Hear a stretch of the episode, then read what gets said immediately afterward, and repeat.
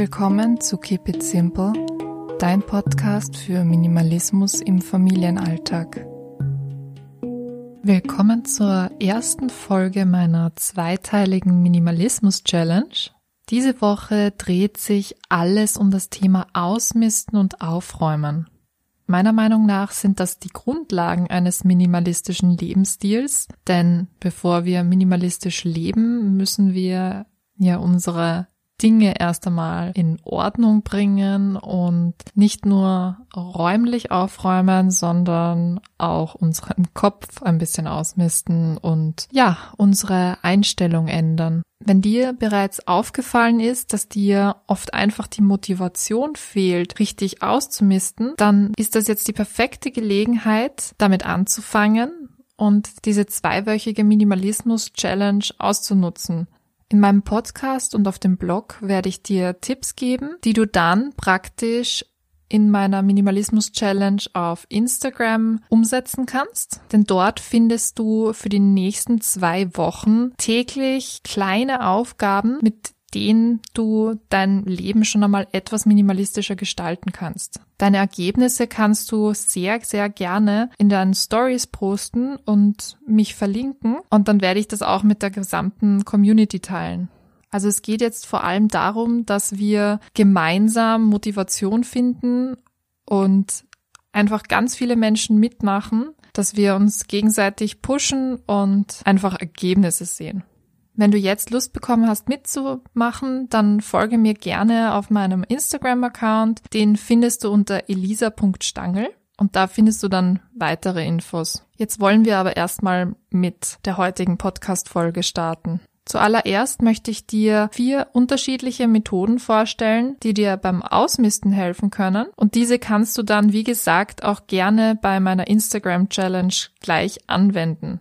Die erste Methode sagt dir wahrscheinlich auch gleich was, und zwar handelt es sich dabei um die KonMari-Methode. Diese stammt von der Japanerin Marie Kondo und diese hat sie in ihrem ganz berühmten Bestseller Magic Cleaning vorgestellt und präsentiert und darauf möchte ich jetzt ein bisschen eingehen. Bei ihrer Methode geht es vor allem darum, dass du nur noch Dinge behältst, die dich selbst glücklich machen. Das heißt, du nimmst etwas, von deinem Besitz irgendeinen Gegenstand in die Hand und schaust, ob das ein Glücksgefühl in dir hervorrufen kann. Wenn es das nicht tut, dann mistest du es aus. Es handelt sich hierbei um eine sehr radikale Methode, das heißt, auch wenn du dir unsicher bist, dann kommt dieser Gegenstand auf jeden Fall weg. In der Reihenfolge sind die Dinge ganz vorne, die leicht zum Aussortieren sind, wie jetzt zum Beispiel Kleidung. Und als letztes sortierst du Dinge aus, wie zum Beispiel Erinnerungsstücke, bei denen man vielleicht ein bisschen mehr Schwierigkeiten hat, sie jetzt mal schnell auszusortieren. Du ordnest also alle deine Gegenstände und deinen kompletten Besitz nach Kategorien und dann sammelst du alle Gegenstände einer Kategorie auf einen Haufen zusammen und der psychologische Effekt dahinter soll eigentlich sein, dass dir vor Augen geführt wird, wie viel du eigentlich besitzt und dass du diesen Schockmoment nutzt, um motiviert zu sein, das alles auszumisten und loszuwerden. In weiterer Folge geht es auch vor allem darum, dass du Achtsamkeit deinem Besitz gegenüber entwickelst und diesem auch dankbar entgegentrittst. Also, dass du deinen Besitz nicht für selbstverständlich hältst und ihn auch nicht unachtsam behandelst, sondern dass du sorgfältig damit umgehst. Kommen wir zur zweiten Methode, die heißt Death Cleaning und ist von der Schwedin Margareta Magnusson entwickelt worden. Im Schwedischen heißt die Ausmistmethode, ich hoffe, ich spreche das jetzt richtig aus, Döstädning. Und der Gedanke dahinter ist, vor dem Tod auszumisten, damit man seine Hinterbliebenen nicht mit dieser Aufgabe belasten muss.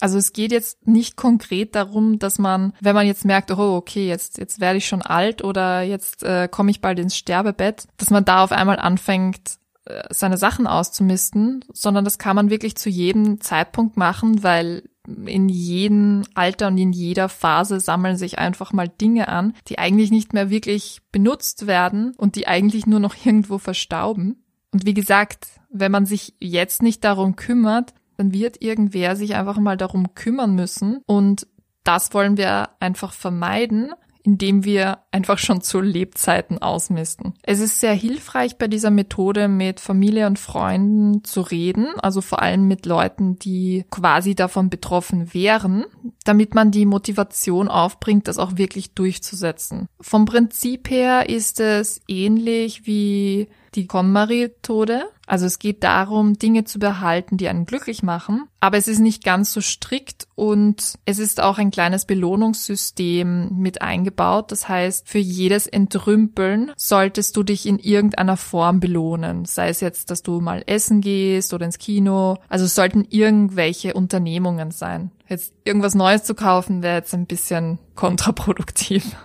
Als dritte Methode möchte ich dir von der Capsule Wardrobe erzählen. Und bei dieser ist die Regel, dass pro Quartal nur 37 Teile in deinem Kleiderschrank sein dürfen. Das inkludiert übrigens auch Schuhe. Aber solche Accessoires wie jetzt zum Beispiel Schmuck oder Taschen oder Schals gehören nicht unbedingt dazu.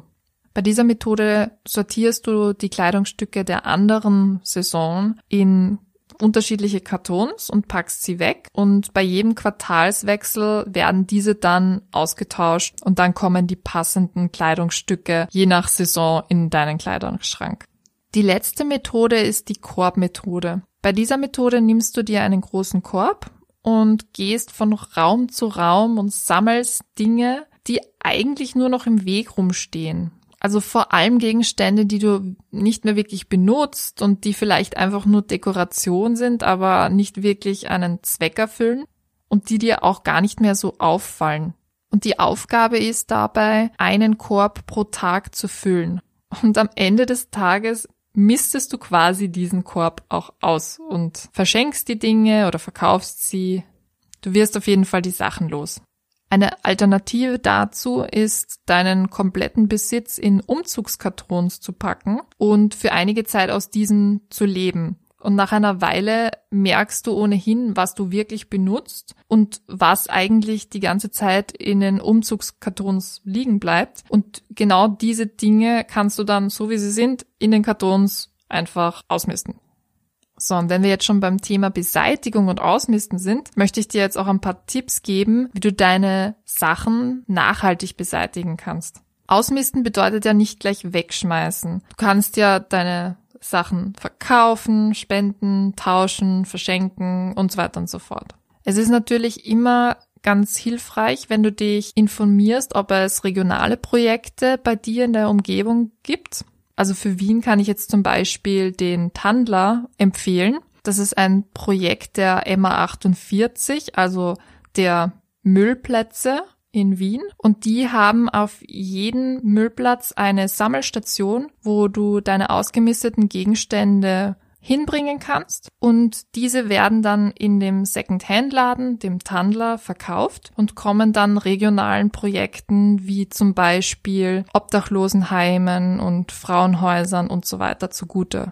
Wenn es irgendwie möglich ist, wäre es besser, sage ich mal, keine Kleidercontainer zu verwenden, auch wenn es sehr verlockend ist. Ich würde mich auf jeden Fall immer im Vorfeld informieren, wofür die Spenden verwendet werden.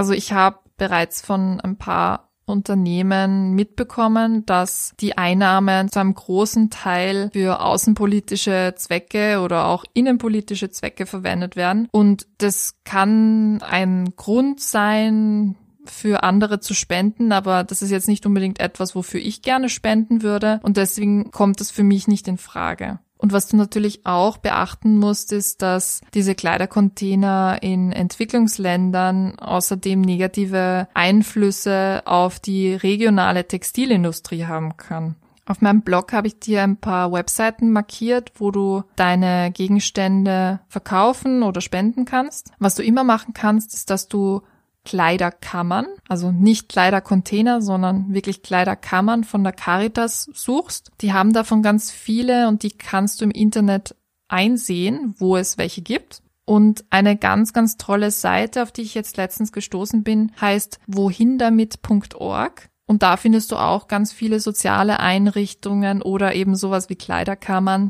die ausgemistete Gegenstände annehmen. Mehr Links habe ich dir, wie gesagt, in meinem Blogbeitrag markiert.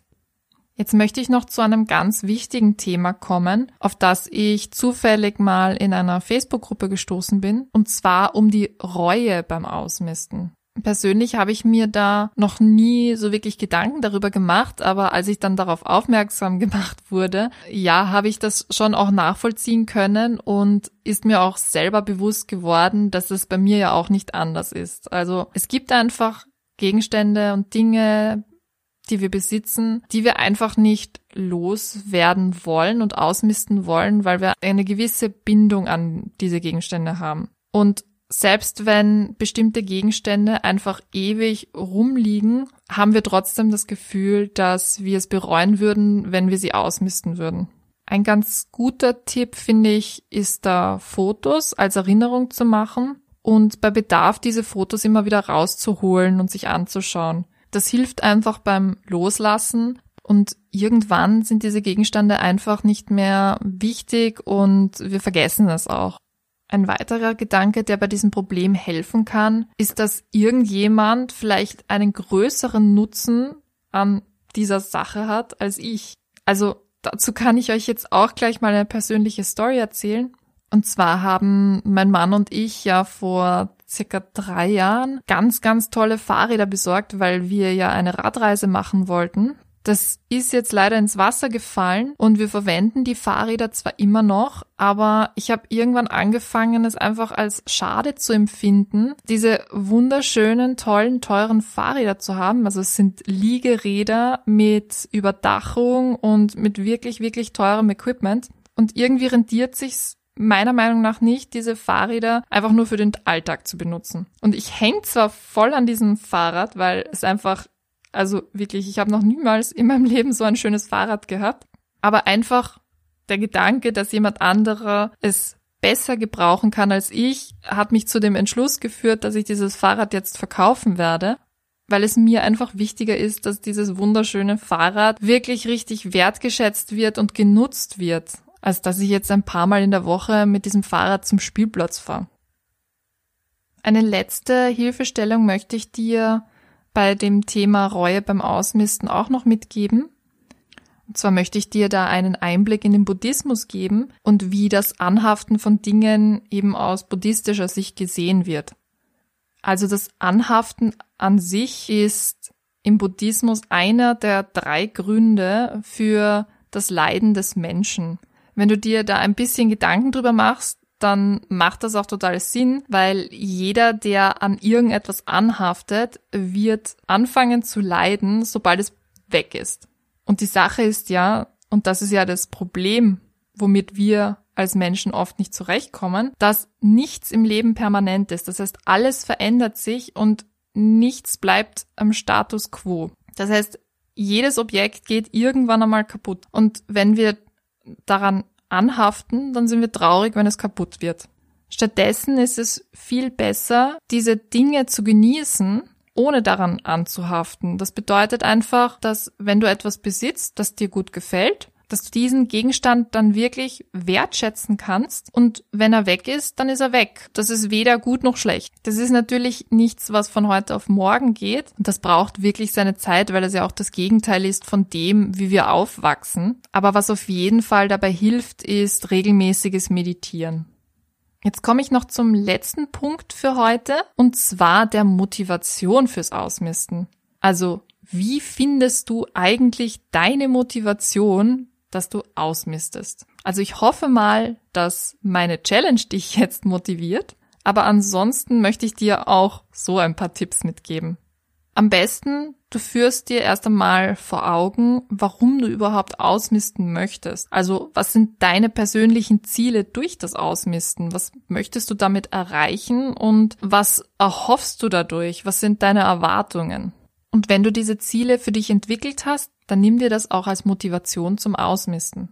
Ein kleiner Hinweis dazu, was Ausmisten ja eigentlich bewirkt. Und zwar, wie du weißt, befreit das Entrümpeln einfach. Also du schaffst ja nicht nur räumlich mehr Platz, sondern du musst dir ja auch viel weniger Gedanken und Sorgen über deinen Besitz machen, weil viele Gegenstände einfach keine Reparaturen mehr brauchen und du hast weniger Erledigungen. Du entwickelst ja auch ein achtsames Bewusstsein und auch Achtsamkeit gegenüber deinem Besitz und lernst vor allem, was du wirklich im Leben brauchst. Du wirst eigenständiger und du machst dich nicht von materiellen Dingen abhängig.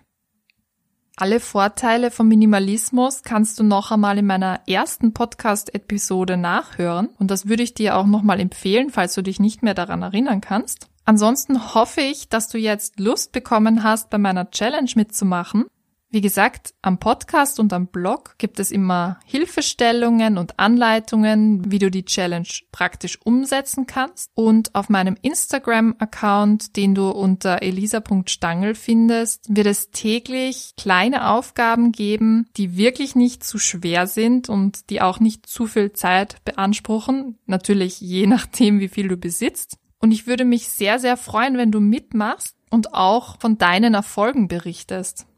Nächste Woche unterhalten wir uns dann über den digitalen Minimalismus und dazu gibt es dann natürlich auch passend wieder Aufgaben auf meinem Instagram-Kanal. Wie immer findest du auf meinem Blog ein Skript zu dieser Podcast-Folge, da kannst du alle Infos und alle Inputs noch einmal nachlesen. Ich verlinke dir in den Show Notes auch nochmal meinen Instagram-Account und meine Facebook-Gruppe, wo du dich gerne mit der Community austauschen kannst. Ja, und dann wünsche ich dir eine wunderbare minimalistische Woche. Viel, viel Spaß bei der Challenge und wir hören uns nächsten Montag wieder.